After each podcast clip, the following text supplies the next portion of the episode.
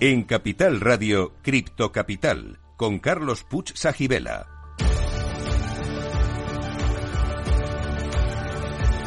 Saludos a todos los criptocapitaleros. Para vosotros es este programa, el primero de la radio española, que te cuenta lo que nadie te está contando sobre la tecnología blockchain y el mundo cripto. Estamos aquí para informar, formar y entretener. Y si es posible, todo a la vez.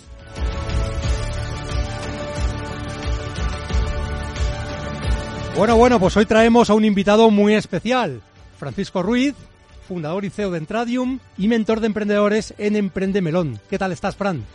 Pues bueno, no sé, estoy un poco nervioso porque a ver qué me encuentro aquí, ¿no? Eh, he ido a otras entrevistas y otros programas, pero este tan especial, a ver, a ver qué, qué puedo aportar yo a, a, la gente que nos escucha. Bueno, el programa es especial, nuestros técnicos también son especiales, pero tú también eres especial, ¿eh? Pero no olvidemos que también tendremos nuestras habituales secciones de Cripto Enigma, la Criptopedia, el Criptotest y el Cripto Consejo. Y empezamos, como siempre, por el Cripto Enigma.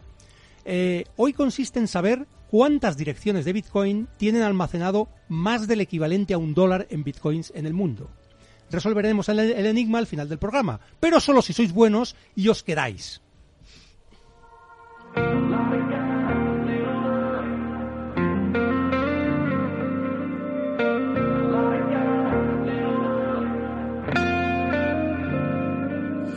Had a bootleg buzz, and we were just chasing them Daisy Dukes. We were brave enough to live like there was nothing to lose. We've all been there every once in a while, but some things change every minute a mile. We made a little trouble, had a lot of En Capital Radio, Cripto Capital. and a party around a fire, running dirt road, way out yonder where the green grass grows. Couple of quarters cause your gas ain't cheap, to get your first love in your shotgun seat. And look at us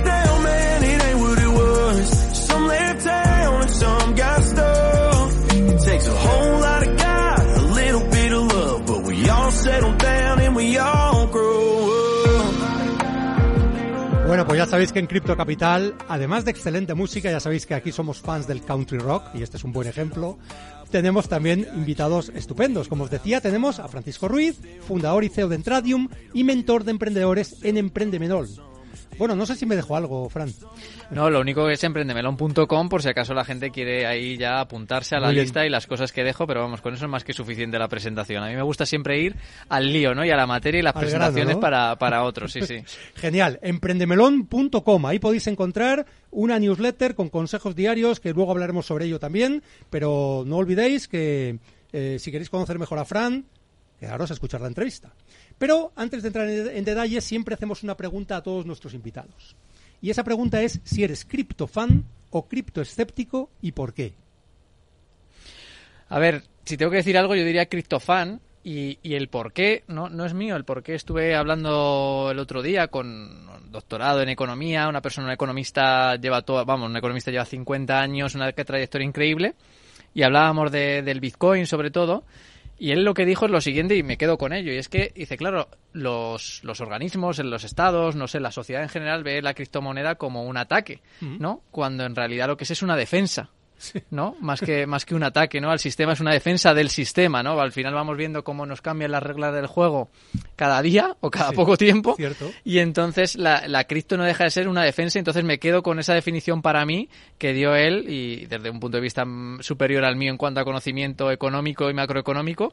Así que bueno, criptofan por, por ser una defensa al sistema más que otra cosa. ¿Y tú la utilizas para defenderte del sistema o Estoy, todavía no? estoy en ello, estoy en ello, estoy formándome, estoy viendo, estoy viendo qué hacen colegas, qué hacen amigos, eh, escucho a Carlos y sigo a Carlos también y a otros grandes eh, referentes del cripto aquí en España. Y yo estoy en ello, estoy en ello, estoy buscando, estoy, estoy viendo, hago seguimiento, sí que tengo, sí que tengo Bitcoin, sobre todo, yo sí quiero en algunos en Bitcoin, no, no en el resto de, de, de, de divisas, de criptodivisas. Así que bueno, ahí vamos, y todos aprendiendo bajo la, sobre la marcha y intentando defendernos del sistema como podemos. Bueno, has mencionado algo muy interesante y es que dentro de los criptofans hay diferentes tribus y una de ellas es la de los llamados maximalistas del Bitcoin. ¿Tú eres de esos? Supongo que sí, creo que sí, ¿no? Porque al final yo sí creo en el en este nuevo sistema, es por eso, ¿no? Por esa defensa del sistema actual y el Bitcoin sí que lo veo como algo más con mayor razón de ser, ¿no? Y, y más descapitalizado y más, eh, ¿no? Democratizado, por llamarlo de alguna manera, frente a otras que a lo mejor no está tan sí, dividido, ¿no? Ese poder de decisión, ese poder de acción que, que sí que está en el Bitcoin. Entonces sí, porque además yo siempre lo digo, que yo creo que en todas las entrevistas, en todos los sitios, sale que soy muy vago, ¿no? Entonces, oye, pues, pues al final me tengo que centrar en el que creo que puede ser el bueno, en el que creo que puede dar el, el 80% del resultado, ¿no? O con el 20% del esfuerzo, este pareto que, que, también siempre nos acompaña a todos. Y entonces, oye, pues si me centro en uno, me centro en el Bitcoin, que es el, el que, cuya tecnología, ¿no? Y cuya composición y cuya estructura es diferente al resto, y por eso me quedo con él. Bueno, esto que dices que eres muy vago, quizás fuera un poco raro a la audiencia, pero vamos a explicarlo. Eh, Fran es un gran mentor de emprendedores y realmente yo creo que ayudas a los emprendedores a con su esfuerzo obtener el máximo resultado posible, con aquel esfuerzo que están metiendo. Y a veces hacen cosas que no deben hacer y es una pérdida de tiempo, o al revés, ¿no? Eh, cuéntanos un poco cómo llegaste a esto, ¿no? ¿Cómo llegaste a esta labor de ser mentor de emprendedores? Yo empiezo a emprender muy joven, ni me acuerdo, bueno, sí, yo creo que la, primera vez fue en el instituto, que creamos una, una, mini empresa, se llamaba un programa de una fundación que también menciono mucho, se llama Junior Achievement, es una fundación que fomenta el espíritu emprendedor entre los jóvenes. ¿Sí? Y entonces era un programa que se llaman de mini empresas, y había que construir tu propia empresa con tus compañeros de instituto. Bueno. Y era muy, era, vamos, imagínate, para chavales de 17 y 18 años, que llega allí la profesora y dice que tenemos que crear una empresa, ¿Sí? y entonces emitimos acciones que nos tenían que comprar los padres para tener el dinero para hacer todo lo ¿no? Comprar materias primas, hacer el producto, nosotros hacíamos pulseras. Podías hacer lo que quisieras, nosotros hacíamos pulseras. Sí. Tenías que venderlas y todo lo que era una estructura de la, de la empresa. Yo ahí aprendí muchísimo, aprendí muchísimo. Yo de pequeño siempre decía a mi padre que quería ser jefe, ¿no? Y, y hasta que te das cuenta de que ser jefe es un poco una mierda, ¿no? Pero, pero siempre quería ser jefe y siempre me llamaba al mundo de la empresa y con esta asignatura ya se me potenció en extremo y así es como empiezo y desde entonces pues siempre lanzando proyectos, equivocándome muchísimo, aprendiendo muchísimo hasta que veo que creo que sí que tengo algo que ofrecer o algo que dar a gente que está sobre todo empezando, que ya tiene su negocio y que quiere escalarlo, que quiere ver cómo crecer. Y eso es lo que hago al final en Emprende Melón, eh, dar consejos, vender infoproductos, vender servicios de consultorías a gente que o quiere empezar y no sabe cómo, que ya ha empezado y quiere potenciarlo y como tú dices, sobre todo sacar el máximo partido del tiempo, porque el recurso más escaso que tenemos es el tiempo. Y entonces si maximizas tu tiempo, pues puedes maximizar resultados, ¿no? Por eso de que soy un poco vago y que a mi tiempo lo que más aprecio en el mundo es mi tiempo, ¿no? Y, y, sacarle el máximo partido. Qué gran verdad es esa. A mí me ha dejado fascinado lo que has contado de tu profesora. Era una visionaria. O sea, yo creo que debería haber más profesoras como esta en el sistema educativo. Yo ¿no? le agradezco muchísimo... O sea, Sí, sí, perdona que te he cortado. No, Carlos. no, no, cuenta, cuenta. Yo le agradezco muchísimo a, a ella. Eh, yo tuve dos profesores. Yo en el instituto estudié eso, el, de bachillerato de sociales. Ahora ya no sé ni qué bachilleratos hay, ni en qué ley estamos edu educativa y me, me, da igual. Pero yo tenía dos asignaturas en, en, los dos últimos años del instituto que eran economía. Sí. Y las dos profesoras fueron muy, muy buenas, las dos profesoras. Una se llama Pilar, otra se llama Carmen, no sé sus apellidos y si no se los daría y les mandaría de aquí abrazos y dinero si hace falta y bitcoin si hace falta para, para ellas porque me abrieron mucho la visión, ¿no? Eh, y este primera, en el último, penúltimo año de carrera vimos mucha economía, que luego a lo largo de la carrera lo seguí estudiando y, no tenía ni que estudiar porque ya lo sabía gracias a ella. Y en el segundo año, en el último año de instituto hicimos este programa que fue brutal. Es que al final todos lo sabemos, pero es que la, práctica comparada con la teoría no tiene sentido, ¿no? Entonces ella fue esos profesores, esos grandes profesores y que, que, pocos quedan, si los podemos llamar maestros, ¿no? Que realmente se implican en, en los alumnos y, y, van más allá, porque siempre sabemos que al final los maestros si hacen esto es porque ellos quieren, ¿no? Porque ellos van más allá, no, no, no porque se lo estén... Sí, por su vocación. Por no su porque... vocación y no porque se lo estén poniendo fácil, ¿no? Entonces, bueno, quizá a lo mejor de ellas pues me quedó también este, ¿no? Decir, oye, yo voy a tener también seguir dando un poco más allá, incluso yo hay muchas cosas que, que hago gratis y yo he dado webinars y he dado cursos y charlas, sobre todo a, a muchos jóvenes, porque, coño, que alguien te diga que no hace falta ser funcionario para, para vivir bien, ¿no? Que alguien te diga justo la, la, otra visión, para que al menos sepas que es posible, no que solo hay un camino que es ser funcionario o, o, o, tener una paguita, ¿no? A final de mes. Oye, pues no, hay otro camino, que es hacértelo por tu cuenta con todo lo que cuesta, pero que el resultado luego puede ser muy, muy bueno. Aquí en Capital Radio nos encanta ese mensaje de que hay otro camino y por eso intentamos también formar e informar a las personas, ¿no? Pero antes de Entradium, que ahora hablaremos de la empresa que diriges, eh, estuviste en Tiny Tien un proyecto muy curioso, yo he leído, yo no lo conocía, era una plataforma para la creación de tiendas online monoproducto. ¿eh? Entonces, ¿Cómo llegasteis a eso? ¿Qué, qué, qué- qué proyecto era ese? Mira, eh, Carlos, al final yo ahora tengo emprendedores que me dicen, joder, Fran, es que, claro, es que ser como tú es muy complicado, ¿no? Y yo digo, claro, es que no puedes compararte con mi yo de ahora, te tienes que comparar con mi yo de hace 15 años. Exacto. Si te comparas con mi yo de hace 15 años, igual estamos más cercanos que ahora, ¿no? Entonces, claro, yo antes de llegar a Entradium, que además este año cumple 10 años desde que lancé Entradium, Enhorabuena. Gracias, porque ya solo conseguir vivos, ¿no? Ya, Sí, ya, sí, ya ya es bastante mérito. después de 10 años. Eh, yo antes de montar Entradium monto otros proyectos, los cuales van muy mal, pero muy mal, pero muy mal. Cuando hablo muy mal es realmente muy mal. Realmente muy mal es perder dinero en los proyectos. Es decir, poner un dinero, dejar de ganar un sueldo y perder dinero con ello. Monto una agencia de comunicación y marketing de contenidos que no funciona, monto una cosa relacionada parecida a una red social, estábamos hablando de hace 15 años que esto podría tener sentido, pero tampoco. Monto Tinitien, que yo lo llamaba Tini, aunque tú lo llames Tiny porque parece en inglés, pero, yo en lo llamo, pero yo lo llamo Tinitien, que era como Tiny de pequeñas y tiendas, ¿no? Como que era crear pe- pequeñas tiendas online, tiendas de un solo producto. Esto fue hace 13, 14 años. Hace 14 años no existía o no estaba tan extendido Shopify, estas, estas herramientas, incluso la venta por eBay, Amazon tampoco es que estuviese extendido. Y entonces era muy rompedor, muy innovador y era un proyecto muy, muy chulo que ganó muchos concursos de emprendedores Sí. Pero con el cual yo vendí mucho, perdí, perdí mucho dinero y que al final vendí un total de, creo que fueron 50, 55 tiendas online que vendíamos a 50 euros, es decir, Madre como mía. unos 2.500, 3.000 euros. Em, entonces eso me hizo darme cuenta de que al final innovar no mola tanto, ¿no? Sobre todo si quieres ganar dinero. Em, pero fue un proyecto muy muy bonito donde yo aprendí mucho, donde yo realmente creí en el proyecto, lo que pasa es que creo que nos adelantamos al momento de mercado. Eh, infravaloramos todo lo que teníamos que comunicar vía marketing, vía ventas, ¿no? De, de todo ese esfuerzo que hay que dar a, a ventas y marketing en un producto, en un servicio cuando estés lanzando.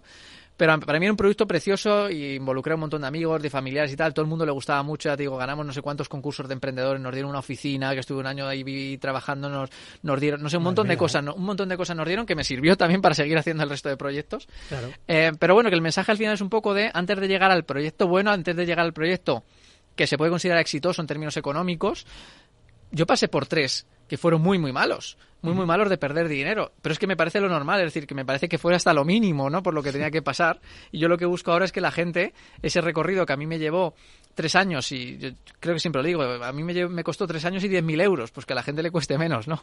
Menos tiempo y menos dinero llegar a, a esos pasos, pero que hostias se van a llevar, como me llevé yo. Eres un afortunado porque a mí me ha costado bastante más. Más proyectos fracasados y más dinero perdido. Pero bueno, de eso hablaremos en otro programa. Yo cuando hablo de 10.000 euros es solo de lo que gasté, no de lo que dejé de ganar, ¿no? Pero bueno, en ese momento vivía con mis padres, te Sí. lo puedes permitir, ese tipo de cosas. Pero sí, sí, eh, al final yo lo que quiero que la gente vea eso, la gente que escucha Capital Radio, pues es un foro diferente a otros, ¿no? Así que sí que lo entienden más este mensaje, que es eso, eh, primero hay que pasarlas mal, hay que pasar las canutas, hay que sufrir un poco, los proyectos no salen, hay que tener dinero que invertir y, y que puedes que no recuperes, aceptar el riesgo, pero es tan bonito el camino, es tan bonito cuando te levantas y no tienes que ir a trabajar a cumplir el sueño de otro, a, a que otro te diga lo que tienes que hacer, es que es brutal. Cuando tienes esta sensación, pues ya te, te engancha y es una droga que, que no puedes dejar, así que bueno, animo al que todavía no lo haya hecho, que le animo y que, y que vaya por ello. Oye, Fran, por lo que tú sabes, ¿crees que un proyecto como Tinitien o parecidos o, o- o parecidos proyectos que puedan tener en nuestra audiencia son más fáciles hoy de financiar usando la blockchain y las capacidades que hay ahora de conseguir financiación? ¿O realmente sigue siendo complicadísimo esto? A ver, a mí me parece que la financiación eh, dicen que va por ciclos, pero yo creo que no va por ciclos. Lo que pasa es que hay que entender qué es la financiación y cuándo te financian y cuándo no. Tú no puedes ir al banco y decir, señor del banco, deme 50.000 euros, porque no te lo va a dar. Pero tampoco te lo va a dar tu padre o tu madre. Bueno, si los tiene y les sobra todavía, pero no te lo va a dar nadie. Tú lo que tienes que hacer es lanzar un proyecto, poner tu riesgo, tu dinero. Ah, es que tengo que tener dinero. Claro que tienes que tener dinero y por eso tienes que haber ahorrado antes. A lo mejor tienes que estar combinándolo mientras trabajas. Tienes que tener dinero, tienes que lanzarlo al mercado tienes que hacer lo que se llama este este este fit entre el market, ¿no? Este unión entre el market y lo que tú ofreces, ¿no? Es decir, que tu producto, tu servicio lo compren realmente y en ese momento cuando has validado que hay interés en tu producto o servicio, que has demostrado que hay alguien que paga por ello, en ese momento si buscas financiación es más fácil. ¿Por qué? Porque vas a ir al banco y vas a tener ya unos flujos de caja y un, y un, y un histórico que te lo va a demostrar. Y vas a ir a tu mismo padre, a tu mismo tío, a tu mismo familiar con dinero o amigos y vas a decir, oye, mira, mi proyecto es así, me dejas pasta para esto, ¿no? O vas a poder ir a, inversiones, a inversores profesionales y se lo vas a decir. Lo que no puedes buscar es inversión sin tener este producto mínimo viable, esta prueba de mercado, el haber comprobado que funciona. Pero una vez que está funcionado, consegui- funcionando, conseguir dinero es más fácil porque dinero hay. La gente busca proyectos a los que quiera financiar igual que invierte en otras cosas.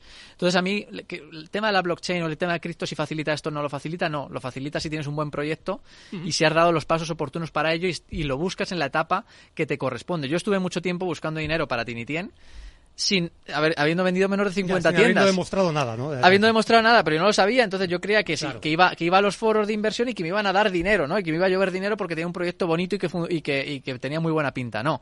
Ve al mercado y demuestra que es eso, que tienes que pedir un préstamo tuyo para eso, hazlo. Y en ese momento después conseguirás dinero. Si no, pues hace 10 años, hace 20 será igual de complicado que ahora. Sí, realmente eh, es muy cierto lo que dices. Muchas veces nos, nos cegamos con la tecnología y decimos, uy, cuántas posibilidades nos abre, pero tenemos que construir bien los cimientos. Los cimientos es lo que estás diciendo, que hay un buen encaje de mercado, que hayas demostrado algo, porque si no, el proyecto está, eh, digamos, en, en- en- no ti- tiene los pies de barro, ¿no? Sí, yo, yo mentorizo proyectos de todo tipo y Sí. hay al- a veces que algún, algún emprendedor o algún dueño de negocio me dice, bueno, Fran, pero es que tú no sabes de este sector, ¿por qué me, ¿cómo me puedes ayudar o por qué me vas a poder ayudar? Y digo, pues si es que es un negocio, un negocio son siempre igual, son ingresos menos, menos costes. Si tiene más ingresos que costes, la- el negocio va bien y si no va mal. Eh, entonces esto es igual y seguirá siendo igual y era igual hace 200 años y seguirá siendo igual después de- dentro de otros 200 años, ¿no? Si los ingresos son mayores a los costes, te va bien y si no te va mal, ¿no? Y hay muchas variables del negocio para que nos vaya aún mejor. Pero eso es así, y esos son los cimientos, como tú dices, y hostia, si yo tengo un negocio, por muy bonito que sea, muy tecnológico, muy innovador, lo que pueda parecer, si tus ingresos no son mayores a tus costes, pues, pues vas a ir cada vez a menos, a menos, a menos, a menos y tendrás que abandonar el proyecto. Bueno, Fran, antes nos has hablado de los proyectos que fracasaron, pero realmente ahora estás, ahora tienes como dos caras. Una es mentor de emprendedores, pero la otra es que eres CEO y fundador de una empresa que se llama Entradium.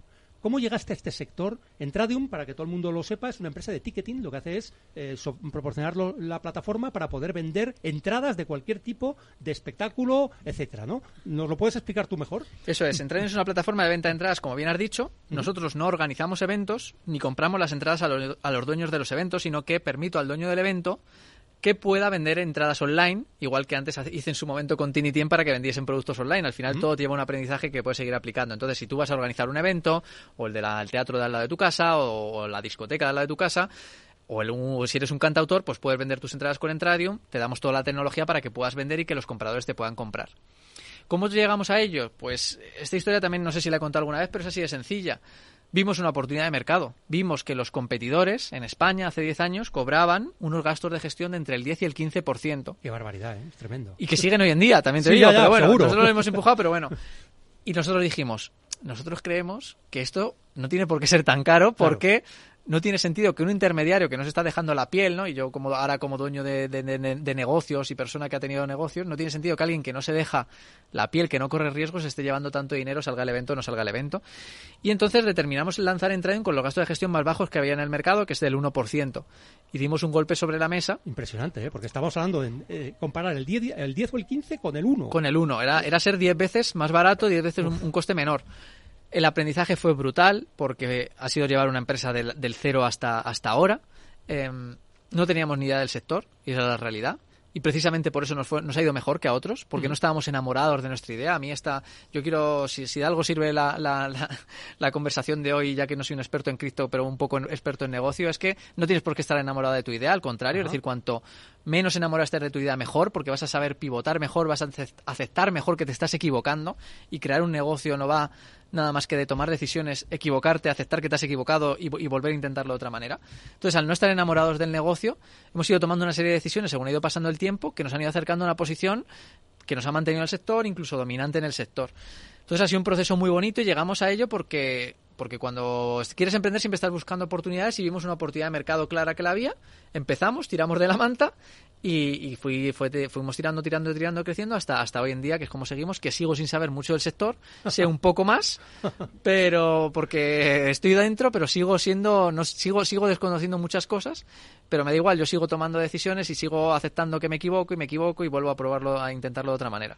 Bueno, esto que dices de no saber nada del sector, a mucha gente le puede sorprender. Dicen, no, pero yo pensaba que había que saber muchísimo antes de entrar en cualquier negocio o en cualquier sector.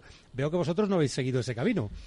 Yo, a mí, yo cuando tengo eh, gente que viene conmigo a hacer mentoría y cuando lo explico, siempre digo que hay que saber algo del sector. Tienes que saber quiénes son los competidores, ¿no? ¿Qué hacen, qué no hacen? ¿Qué mensajes comerciales usan? ¿Qué palabras usan, ¿no? Para, para entender la jerga de, de cada, de cada sector para que no seas como un extraño. Pero no se aprende tanto cuando, como cuando estar dentro. Entonces yo lo que digo es, estudia un poquito al sector, pero no, no, no, no demasiado, ¿no? Sino entra a competir al sector, entra al campo de juego y ahí ya que te vayan dando hostias y vas aprendiendo de verdad, ¿no? Porque todo lo demás si no será literatura y filosofía y, poesía. Pero cuando tú entras y ya hablas con un cliente de verdad y te contrata un servicio y se lo estás vendiendo mal o se equivoca o te, o te quiere, o quiere que le ofrezcas otra cosa, ahí es donde aprendes. Entonces, yo si de algo me, me, me, me congratulo y me doy las gracias a mí mismo y a mi yo del pasado, que también lo hago muchas veces, es, es de intentarlo y de, y de ir un poco siendo un, pues un poco alocado y un poco sin, sin demasiado conocimiento, ¿no? Decir, oye, pues sí, lo intenté y, y para adelante, porque si no, no empiezas nunca, ¿no? Si no, si quieres tener todo controlado, nunca vas a, a empezar. empezar, ¿verdad? Bueno, aquí del programa Cripto Capital hemos traído en el pasado personas que estaban intentando lanzar un negocio de ticketing parecido, pero usando la blockchain. ¿Tú qué opinas de la tecnología blockchain en este sector? Mm, Creo Mira, que tienes opinión. Yo ya llevo, yo ya llevo 10 años en el ticketing Sí. y hay, hay varios eventos de ticketing, igual que hay de otros sectores, pero bueno, de ventas de entradas por internet, hay eventos en, en España, hay eventos en Europa, hay eventos en el mundo. Yo, yo he ido varias veces a un evento de Europa Sí, y cada año que iba venían con una nueva tecnología. claro. Y un día era el blockchain, y otro día era el reconocimiento facial, Sí. y otro era otro día era, pues no sé qué era, porque ya ni me acuerdo, ¿no? Entonces cada año había como una nueva novedad de eh, va a revolucionar el sector esta nueva tecnología.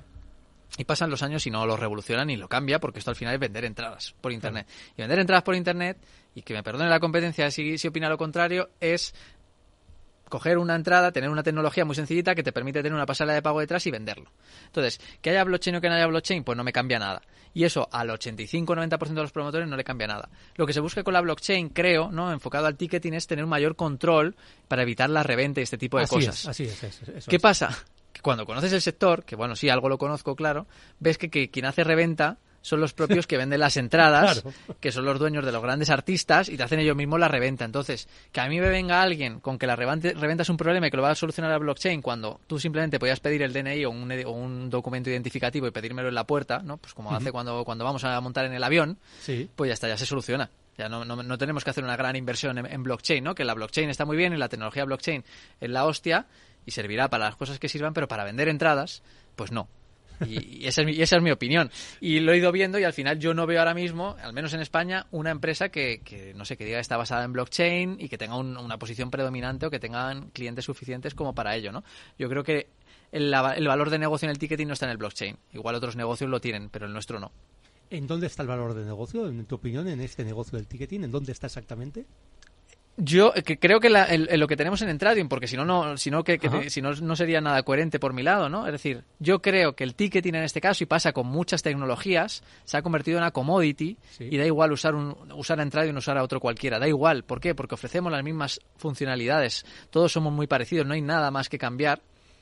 Entonces te tienes que fijar en el que sea más sencillo Sí. Que tenga menos fricción para ti y, el que, y que sea más barato. Ya está. Entonces eso es lo que buscamos eh, más barato, con- los precios más bajos. Es lo que buscamos nosotros. Oye, hay tiqueteras, plataformas de venta de entradas, venta de ticketing, tienes un montón en España. Elige la que te sea más fácil de usar y más barata. Ya está, para tu negocio. ¿Qué pasa? Que hay mucha gente que tiene esos, esos costes de cambio, ¿no? Que le cuesta cambiar de una a otra o que al final no lo conoce o lo que sea. Pero para muchos emprendedores tienen que darse cuenta que al final su propuesta de valor puede estar en simplemente ser más fácil, ser más sencillos y ser más baratos que otros, ¿no? Si estamos en mercados ya maduros, eh, como es el del ticketing. Parece sencillo lo que dices, pero no lo es. Es decir, ser más sencillos, que, sea que no haya fricción al poder comprar las entradas y también ser el más barato para el organizador, en este caso del evento. Eso me recuerda mucho a los problemas que hay ahora para la adopción del mundo cripto. El mundo cripto sigue siendo algo bastante oscuro, donde la gente tiene miedo y donde no es sencillo entrar al mundo cripto. Creo que en este caso comparte alguna similitud con lo, que, con lo que tú estás diciendo. Lo que pasa es que no hay una plataforma que todavía haya hecho eso suficientemente fácil. Es que hacer las cosas sencillas es muy complicado. Nosotros cuando lanzamos nuevas funcionalidades a la plataforma, nosotros siempre estamos desarrollando funcionalidades, Sí. eh, tienes que pensarla mucho para hacerlas sencillas. Entonces ahí es donde está lo- la, la complejidad y nuestro, nuestra- nuestro valor añadido, claro. Bueno, continuaremos hablando con Francisco Ruiz justo después de la pausa. Quedaros aquí, criptocapitaleros, porque lo que viene es muy interesante.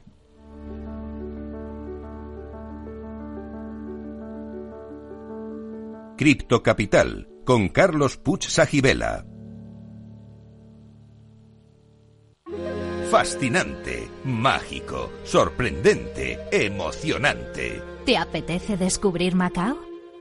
Fusión de culturas, experiencias auténticas, Deporte, música, patrimonio y vida. tradición y modernidad, gastronomía, noche y día. Ven y experimenta Macao.